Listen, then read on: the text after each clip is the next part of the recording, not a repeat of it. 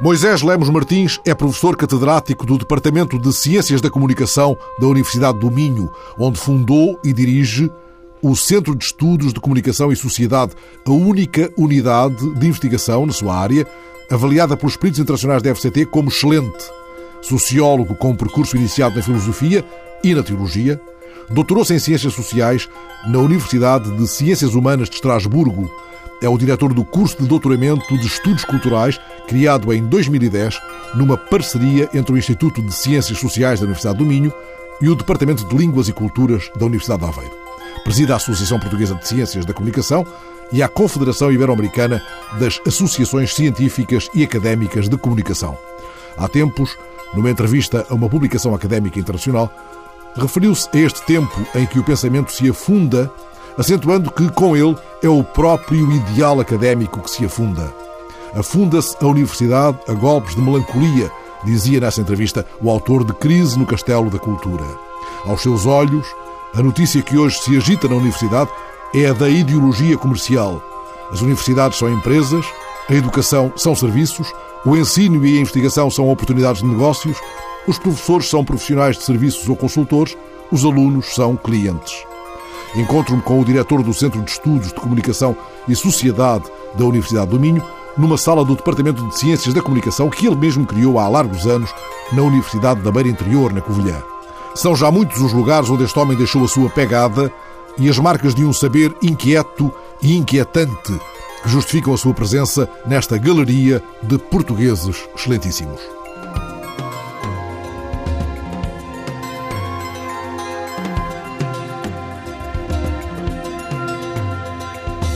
A conversa há de levar-nos à explicação daquilo a que o professor Moisés Lemos Martins descreve como um vento maligno que se levantou na cidade e a percorre em devastação. Mas recuemos às primeiras inquietações do mais novo de sete irmãos, nascido no ambiente rural de Vila Cova da Lixa, Felgueiras, enviado para o seminário e, por alturas do 25 de Abril, membro ativo das designadas Brigadas de Alfabetização da Fé, que já em pleno PREC correram o país em nome de uma outra ideia de igreja. Nós, enquadrados por professores, saíamos pelas paróquias do país, íamos até Fátima e mais além, indo professores connosco, portanto, íamos fazer cursos bíblicos de fim de semana numa perspectiva progressista, para combater, é verdade, uma ideia retrógrada da Igreja. Na altura falava-se muito, enfim, muitos dos movimentos contra-revolucionários estavam associados à Igreja por causa das questões concordatárias, porque tínhamos tido o Cardeal Sergeira, portanto, uma Igreja conservadora. E de facto nós participávamos no movimento, de alguma maneira, de esclarecimento, era o que pensava. Está em contra o obscurantismo religioso, como se dizia na época.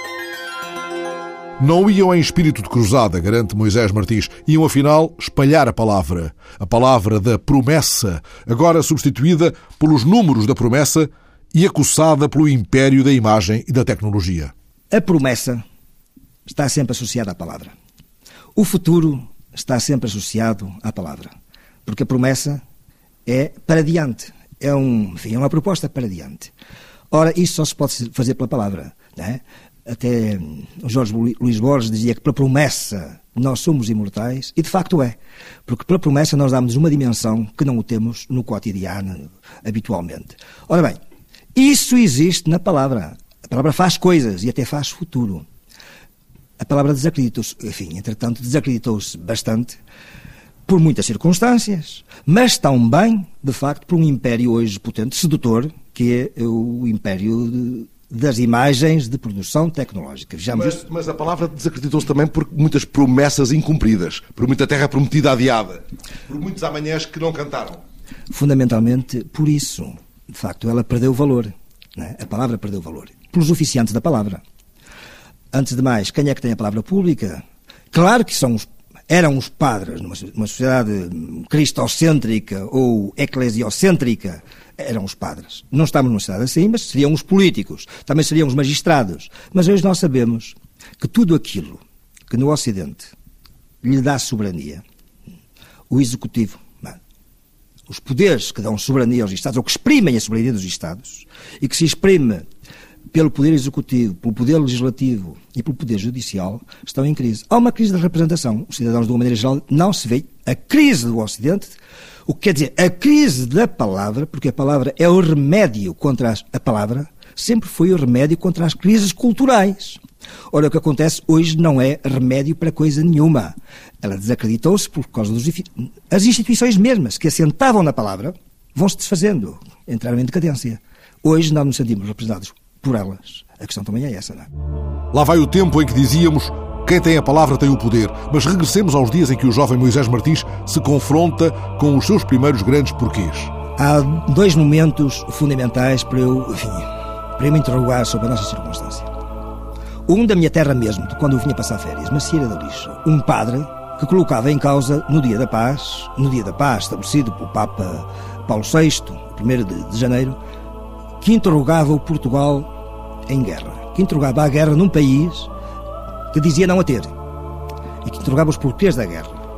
Foi o primeiro pensamento não colonialista que eu vi, porque Portugal não falava nestes termos, Portugal falava, Portugal era uno e único, e era domínio a Timor.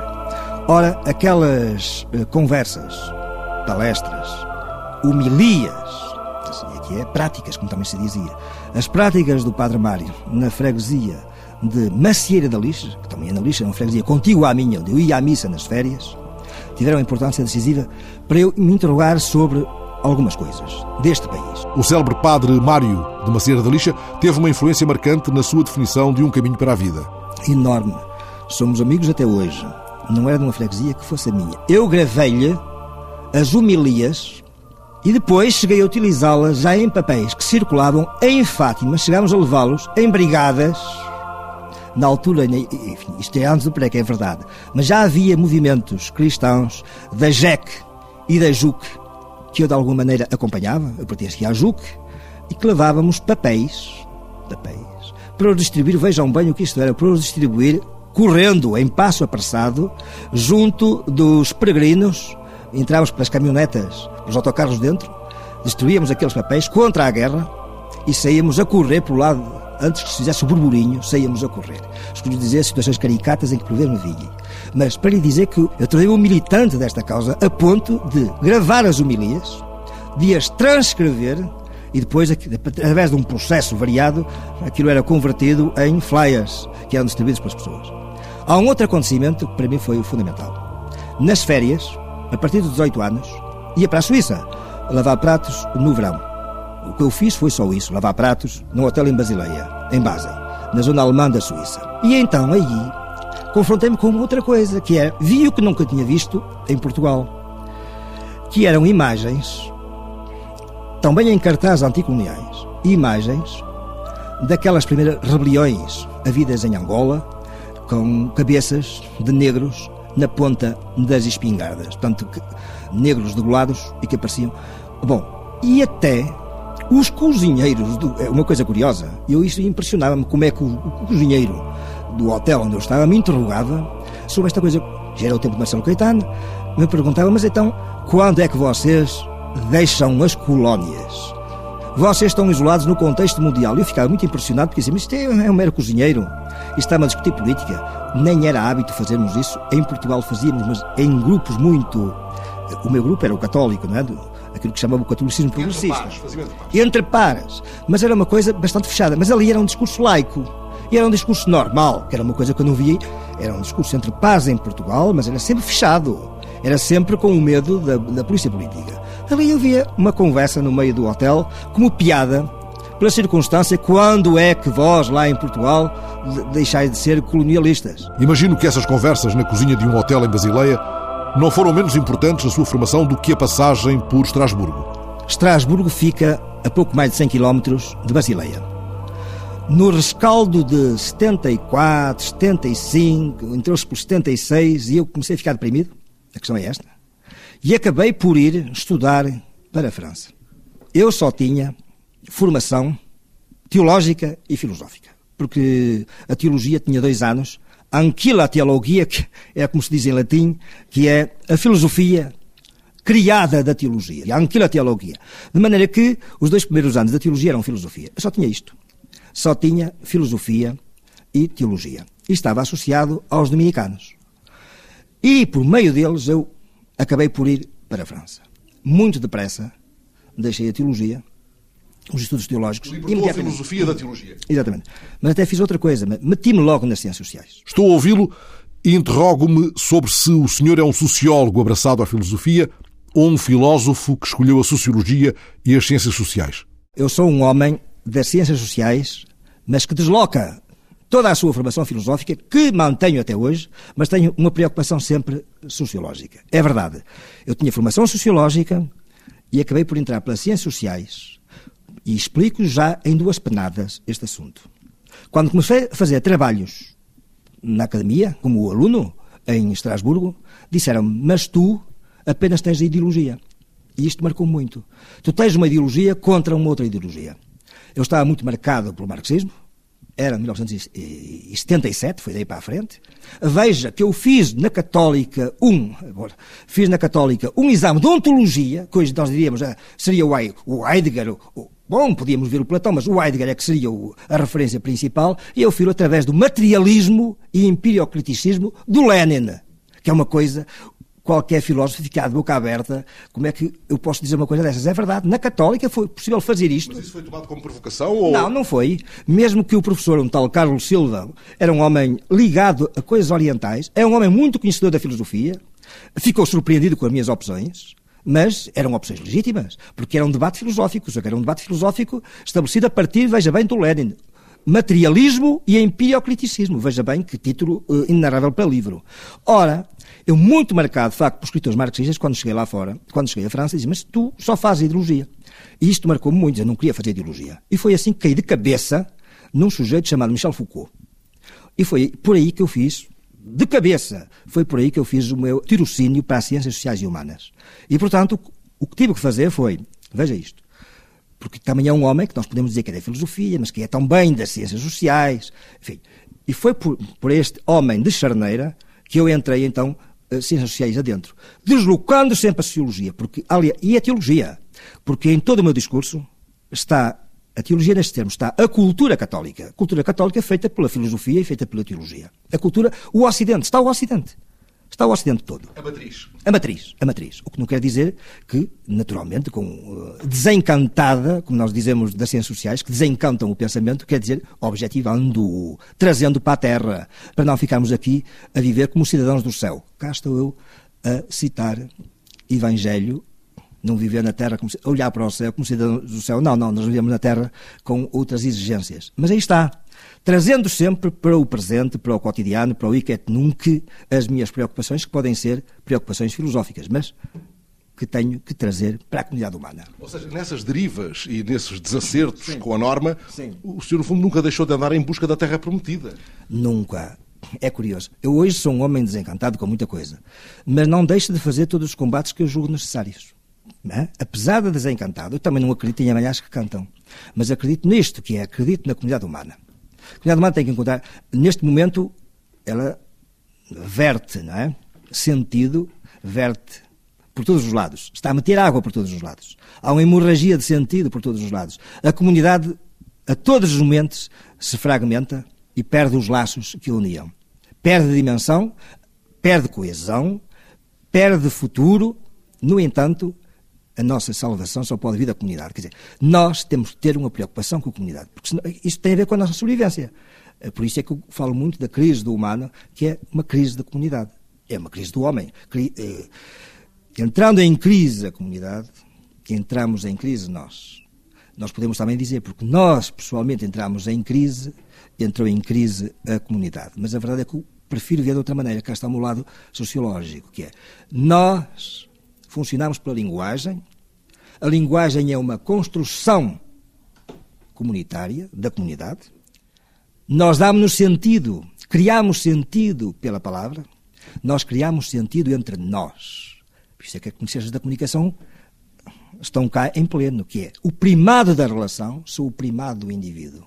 Veja isto. A realidade primeira de mim mesmo é a relação, não é o indivíduo.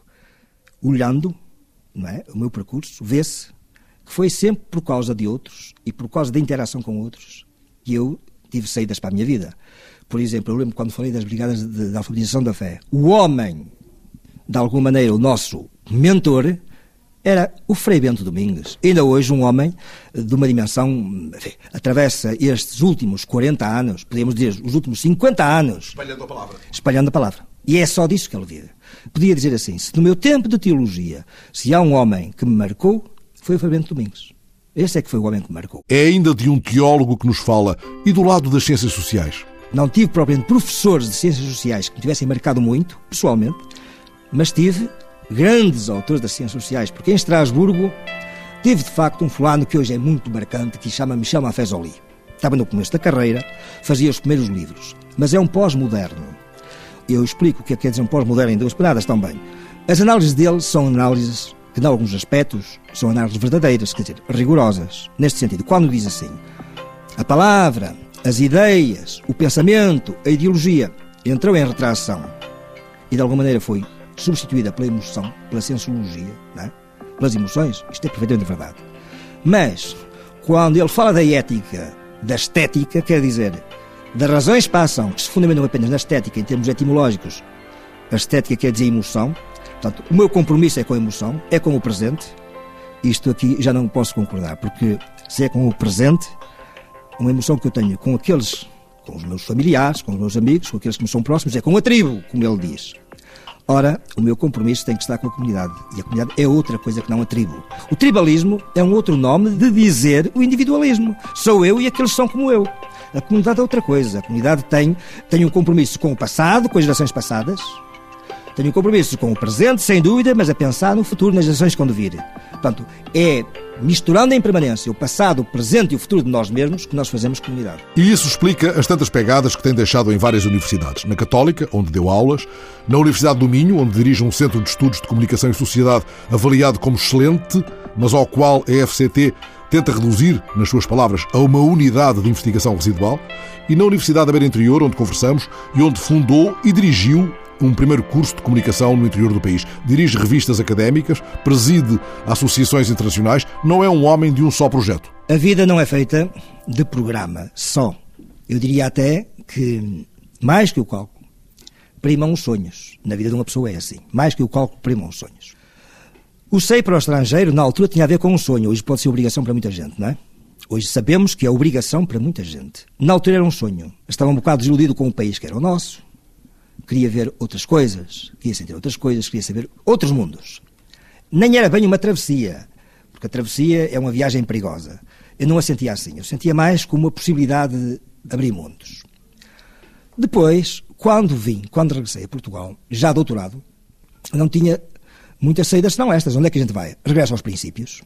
O homem que me acolheu foi o Dom José Policarpo. Na altura era só diretor, não era bispo ainda de Lisboa, não era cardeal, como é bom de ver, não era reitor, entretanto foi reitor, na altura era apenas diretor da faculdade. Foi o homem que me acolheu. Tinha sido aluno dele em três disciplinas. Tinha sido presidente, como eu disse, da Associação Académica. Nem vivi sempre bons momentos com ele. Até guardava na ideia o momento mais aborrecido em que ele me disse a continuar assim, o melhor era sair lá para fora. Guardo isso. Foi um homem de uma delicadeza estupenda. Quando cheguei, só se lembrava de bom aluno que eu tinha sido. Mais nada. De maneira que me pôs a trabalhar na Católica no dia seguinte. O que é que eu fazia? Na altura, não havia comunicação, como hoje já. Só havia os cursos de. estou a falar de 1985. Eu doutorei-me em 84. Acolheu-me imediatamente para ensinar ciências sociais dentro do curso de, de filosofia e teologia. Eu fiz várias propostas de ciências sociais aí para dentro. Acontece que, por razões familiares, entretanto casei, casei-me em 85, um ano, justamente, entrei para a Universidade em 85, casei-me em 85. A minha mulher é bastante mais, é, meio de anos mais nova que eu, estava em princípio da carreira dela, que é da magistratura, e veio para a província.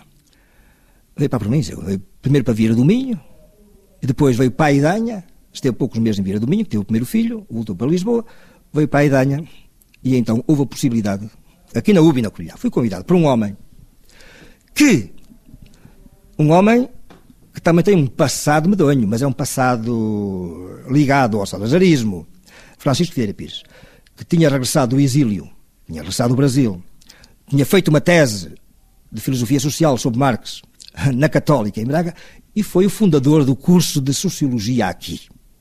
Já não conhecia ninguém, porque tinha estado no exílio.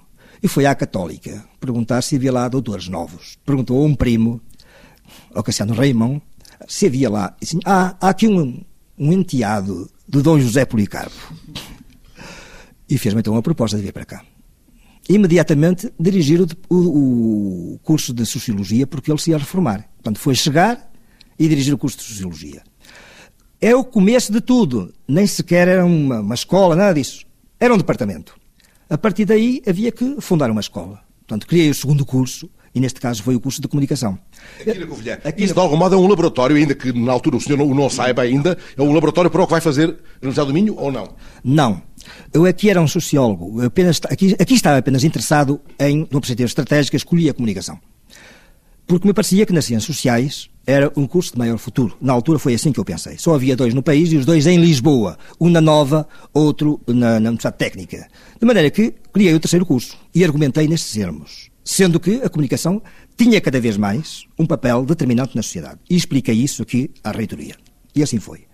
Quando fui para o Minho, fui para a Sociologia. Era formado em Sociologia, era considerado um sociólogo. Aliás, aqui, aqui na Beira Interior, eu não ensinei senão Sociologia. Criei o curso de Comunicação mas pus outros colegas a ensinar, enfim, e houve concursos e outras pessoas entraram. E quando finalmente chega ao Minho, é desviado para a comunicação por causa do trabalho feito na Beira Interior. Montou o curso, durante 15 anos dá aulas de semiótica e de análise do discurso, aposta em parcerias internacionais, trata de estabelecer cientificamente a área na FCT e de criar uma comunidade académica através da Associação Nacional de Ciências da Comunicação, que hoje preside. Esta associação é criada em 98, no mesmo ano em que é também criada a Federação Lusófona de Ciências da Comunicação. Hoje, Moisés Lemos Martins preside a ambas. Ao mesmo tempo, dirige o Centro de Estudos de Comunicação e Sociedade, uma unidade considerada excelente pelos peritos internacionais da FCT, que agora lhe corta 30% do financiamento global, não lhe aprovando qualquer projeto em 2013. A crise continua instalada no Castelo da Cultura. Acontece que, neste momento, as coisas já, elas já vinham a ser preparadas de alguma maneira. É verdade. Mas não se via uma política decidida de aniquilamento. De, pode dizer-se isto, porque não há uma ideia. Eu diria que num país em crise, as ciências humanas são um luxo. A ideia é um bocado esta. Porque, veja-se que quando este governo tomou posse, logo a seguir, este primeiro-ministro tomou posse, teve uma intervenção à luz em 2011, em novembro de 2011, onde dizia: Nós vamos alterar o financiamento, nós não vamos financiar todos os centros que há para aí no país. Não disse que centros, só disse, não vamos financiar tudo isso. Vamos alterar as regras do financiamento. E vamos colocar o dinheiro, é assim que é dito, e vamos colocar o dinheiro, vamos financiar lá onde for cientificamente mais rentável. No fim de contas, aquilo que não responde às necessidades do mercado, por isso é que até se equivocam os homens das ciências sociais humanas. Porque só ouvem falar de mercado como é a ideologia do mercado, a páginas tantas, não falam eles outra coisa. Basta ver que aqui este, há um ano, em 2013, fez-se aquele um livro importante, mais, com o reitor das Ciências Sociais, enfim, um homem da gestão, à frente dele, que é o reitor, o Luís Reto, o reitor do, do ISCTE, com muitos especialistas da sociologia, da economia, etc., mas para falar do valor económico, do potencial económico da língua portuguesa. A páginas tantas Está bem, ela tem valor económico, mas a páginas tantas nós sentimos necessidade, ou nas ciências humanas, para sobreviverem, como que têm que ter uma linguagem igual à dos outros. Ora, não tem que ter nada. Porque isso ela tem mais valor do que o mercado lhe dá. É que ela tem muito mais valor e nem é o, o valor que o mercado lhe dá que é a questão importante para nós. E, entretanto, valoriza-se a língua inglesa nos trabalhos académicos. Aí está. Eu tenho uma analogia para isso. Nós estamos, nós somos hoje um país, como se diz, em assistência financeira. Portanto, vivemos pela vontade dos outros pela boa vontade dos outros. Isto é tudo irónico. Pela boa vontade dos outros. Que nos emprestam o dinheiro, como se diz. Ora, na ciência estamos numa situação em que é assim. Emprestam-nos a língua, que é inglesa. Também nos emprestam os temas que devemos tratar. Eles é que dizem os bons temas para tratar. Os problemas de que vale a pena a gente ocupar-se, eles é que dizem, porque há os temas prioritários que são estabelecidos na Europa. Os temas prioritários e depois as metodologias, que são todas quantofrénicas. Veja-se que as ciências sociais humanas, sobretudo, utilizam metodologias. Também tendo os inquéritos, e, mas são, antes de mais, compreensivas, não são, antes de mais, explicativas. Toda a boa hermenêutica tem que viver da tensão entre a compreensão e a explicação. Mas as ciências do espírito vivem da compreensão antes de mais. Mas emprestam nas metodologias, dizem-nos quais são as boas metodologias. Mas, emprestam-nos os avaliadores, são todos estrangeiros, para dizer que nós somos importantes, nós levamos as coisas a sério, pomos estrangeiros a avaliar-nos. Isto é também uma tutela, isto é a mesma coisa para dizer que somos importantes, pomos a Troika, ou os países da Troika, a tratar dos nossos assuntos económicos. E é assim que estamos hoje na ciência. Só com estrangeiros avaliados. Claro que os estrangeiros, a comunidade académica devia, devia estar cá, assim como a portuguesa. Mas os outros ajudaram-nos a vir cá um, ou vir cá outro, ou vir nenhum tantos. Agora, por inteiro, entregarmos isto, acho que não deve ser assim. Vem a avaliação internacional e vão-se os investigadores nacionais. Ainda recentemente, o professor Moisés Lemos Martins escreveu cartas de recomendação para dois investigadores do centro que dirige, na Universidade do Minho, e aos quais foram recusadas bolsas de pós-doutoramento. Dois doutorados em 2013, excepcionais académicos. Jovens, naturalmente. Um, neste caso uma, trabalhou questões atinentes à lusofonia coisa de muita importância para Portugal. O outro trabalhou sobre as novas tecnologias, sobre redes sociais. Ambos concorreram à bolsa de pós-doutoramento. Ambos viram a sua proposta recusada, sempre que hoje não é que haja erro na avaliação. É a cota, a percentagem que se dá. Isto é quase a mesma coisa que concorrer na lotaria. Quer dizer, a gente sabe que há de ser alguém, mas o mais normal é não sair nada. E esses dois? E esses dois, um. Ora bem, pelo menos concorreram um à Universidade de Boston, uma à Universidade de Boston e o outro à Universidade de Dresden. Dei pareceres, recomendações sobre a qualidade destes académicos. É um concurso em andamento. Espero que o venham a ganhar. Estamos a falar de um centro de excelência com 60 doutores e mais de 130 doutorandos. Nós não somos um centro residual, mas a FCT trata-nos como um centro residual. Nós continuaremos a trabalhar, mas é com muitas mais dificuldades. Porque nós somos pares, e é uma coisa que percebemos nos últimos anos. Nós éramos pares, nós atrasámos muito. As ciências sociais eram proibidas no salazarismo porque eram críticas, cá está, eram críticas. E hoje não querem o exercício crítico dentro das universidades. E dizem como é que devem fazer, preencher os formulários nos concursos em que entram que não, não se pede nada de exercício crítico, é, no fim de contas, certificar um conjunto de rotinas académicas e assegurar um conjunto de rubricas que estão determinadas à partida, de rubricas metodológicas. A ideia nem interessa para nada, o que interessa é mais avaliá-la do ponto de vista que é em que medida, veja-se bem, em que medida é que isto concorre para o desenvolvimento económico, para tornar a Europa competitiva, cá está a ideia de fora, no contexto mundial, no contexto globalizado, e em que medida é que vai criar empregos. Está-se mesmo a ver que um projeto de investigação não vai necessariamente criar empregos, isto é, subverter, é desorbitar a ciência social e humana. E afunilá-la. E afunilá-la, mas desorbitá-la, porque ela tem este sentido que não são esses. A palavra da promessa, substituída pelos números da promessa. E por isso, Moisés Martins considera que os economistas, os engenheiros e os gestores são agora os magos do presente. Porque são aqueles que manipulam os números. Mesmo que nos metam na crise e que nos tenham metido na crise e que não tenham previsto nada disso, o que é paradoxal no contexto presente é que perde deles a salvação. Deles a salvação. E é sempre na base, veja-se uma coisa curiosa, que no relatório feito pelo Conselho Científico das Ciências Sociais e Humanidades da FCT, mas o antigo, aquele que acabou em 2011 e que tinha o grande professor José Matoso à frente. Vinha lá, no fim, uma lista de 88, parece-me, quase uma centena de economistas, a denunciar a leitura presente, não é leitura, metodologias de análise, teorias económicas que servem apenas um propósito e que, de alguma maneira, estão na origem da crise.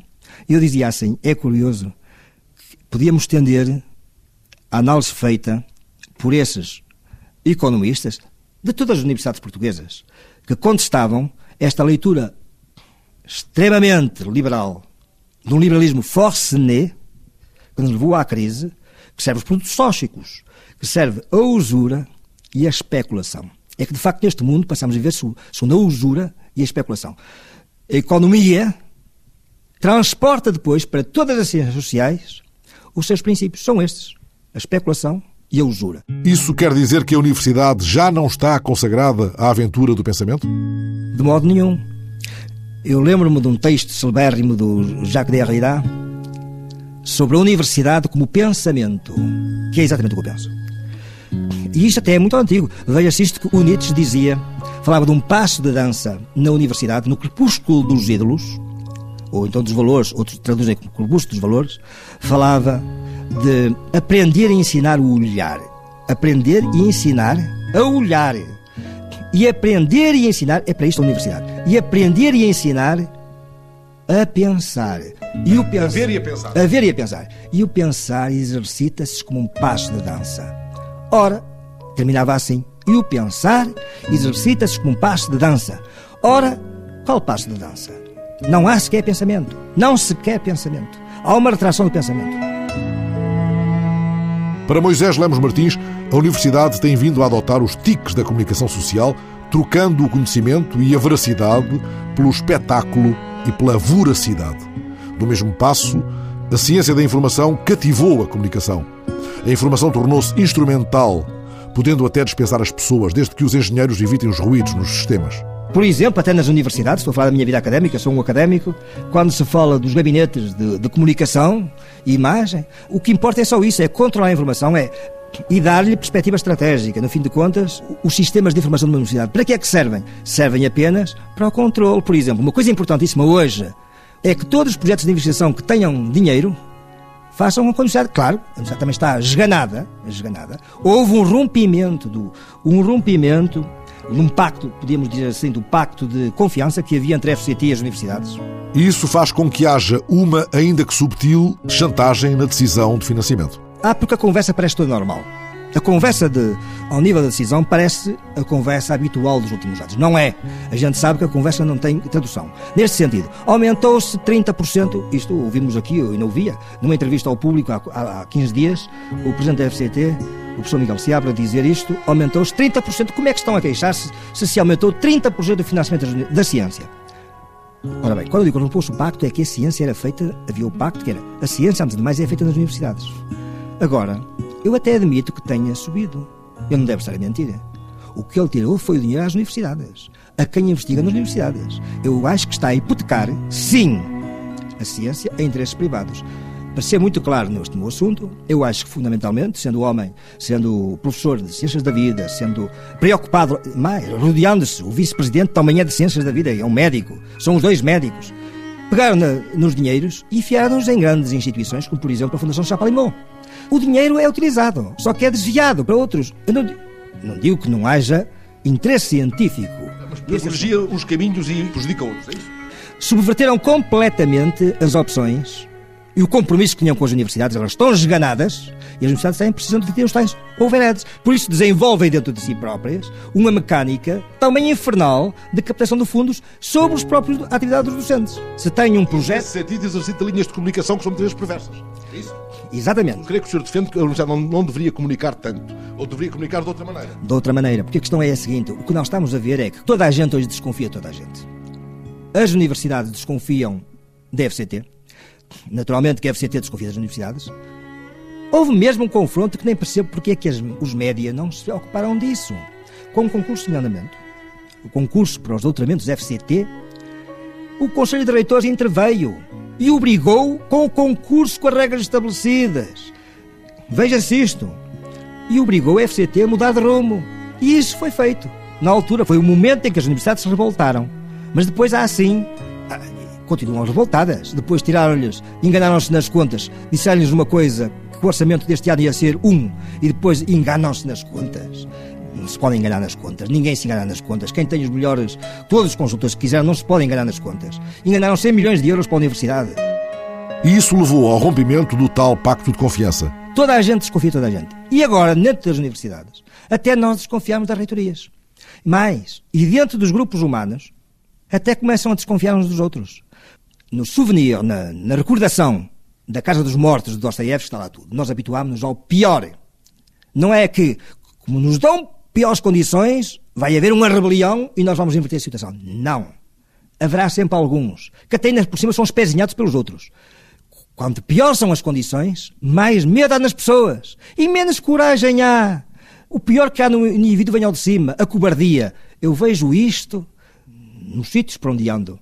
Eu vejo isto nas comunidades que são as minhas, são mais egoístas. Porquê? Porque a reação que hoje acontece é uma reação de protesto. N não, é uma reação de sobrevivência. É orgânica, é de autodefesa, porque toda a gente tem medo, sabe o que acontece aos jovens. Se estão fora do sistema, só podem ir lá para fora. É que não têm hipótese nenhuma. Eu vejo, está tudo fechado. Está tudo fechado. E assim sendo, qual é a urgência maior do espalhador de palavras que dirige o Centro de Estudos de Comunicação e Sociedade da Universidade do Minho? Eu aqui tenho que dizer o seguinte: resistência. é o que eu procuro fazer sempre: resistência. Tirar espaço à tirania. Tirar espaço àqueles que, utilizando o brilho, o brilho daquilo que é uma sociedade democrática, funcionam como tiranetes. Não ouve a comunidade, não se ouve a sociedade civil. Os média também padecem muito. Eu ia dizer cobardia, mas não queria dizer esta palavra, porque eu, percebo também qual é o problema de muitos dos profissionais dos média. Mas o que se passa aqui é que, de uma maneira geral, os média passaram-se para a esfera do poder. De uma maneira geral, até os média têm esta função, sobretudo na televisão. Têm esta função, que é de pacificar os cidadãos.